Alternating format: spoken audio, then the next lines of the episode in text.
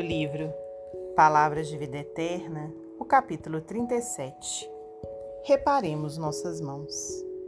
E Jesus, estendendo a mão, tocou, dizendo: Quero ser limpo. Mateus, capítulo 8, versículo 13. Meditemos na grandeza e na sublimidade das mãos que se estendem para o bem. Mãos que aram a terra preparando a colheita. Mãos que constroem lares, escolas, cidades e nações.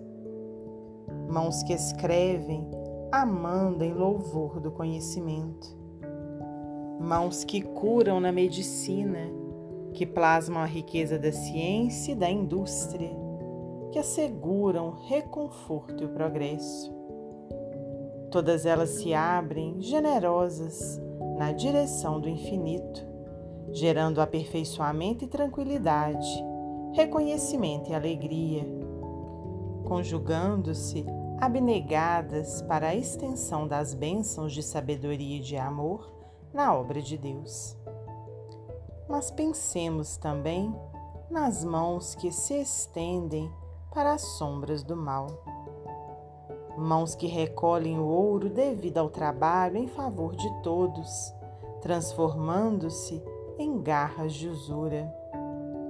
Mãos que acionam apetrechos de morte, convertendo-se em conchas de sangue e lágrimas. Mãos que se agitam na mímica estudada de quantos abusam da multidão para conduzi-la à indisciplina em proveito próprio. Mãos que ferem que coagulam o fel da calúnia em forma de letras, que amaldiçoam, que envenenam e que cultuam a inércia. Todas elas se cercam sobre si mesmas em círculos de aflição e remorso, pelos quais se aprisionam as trevas do sofrimento. Reparemos assim a que forças da vida estendemos as nossas mãos.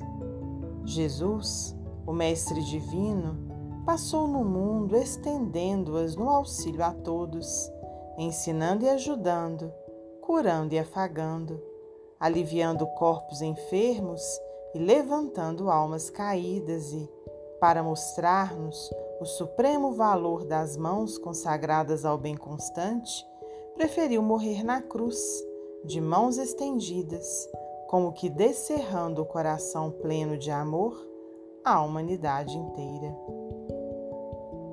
Emmanuel, psicografia de Francisco Cândido Xavier.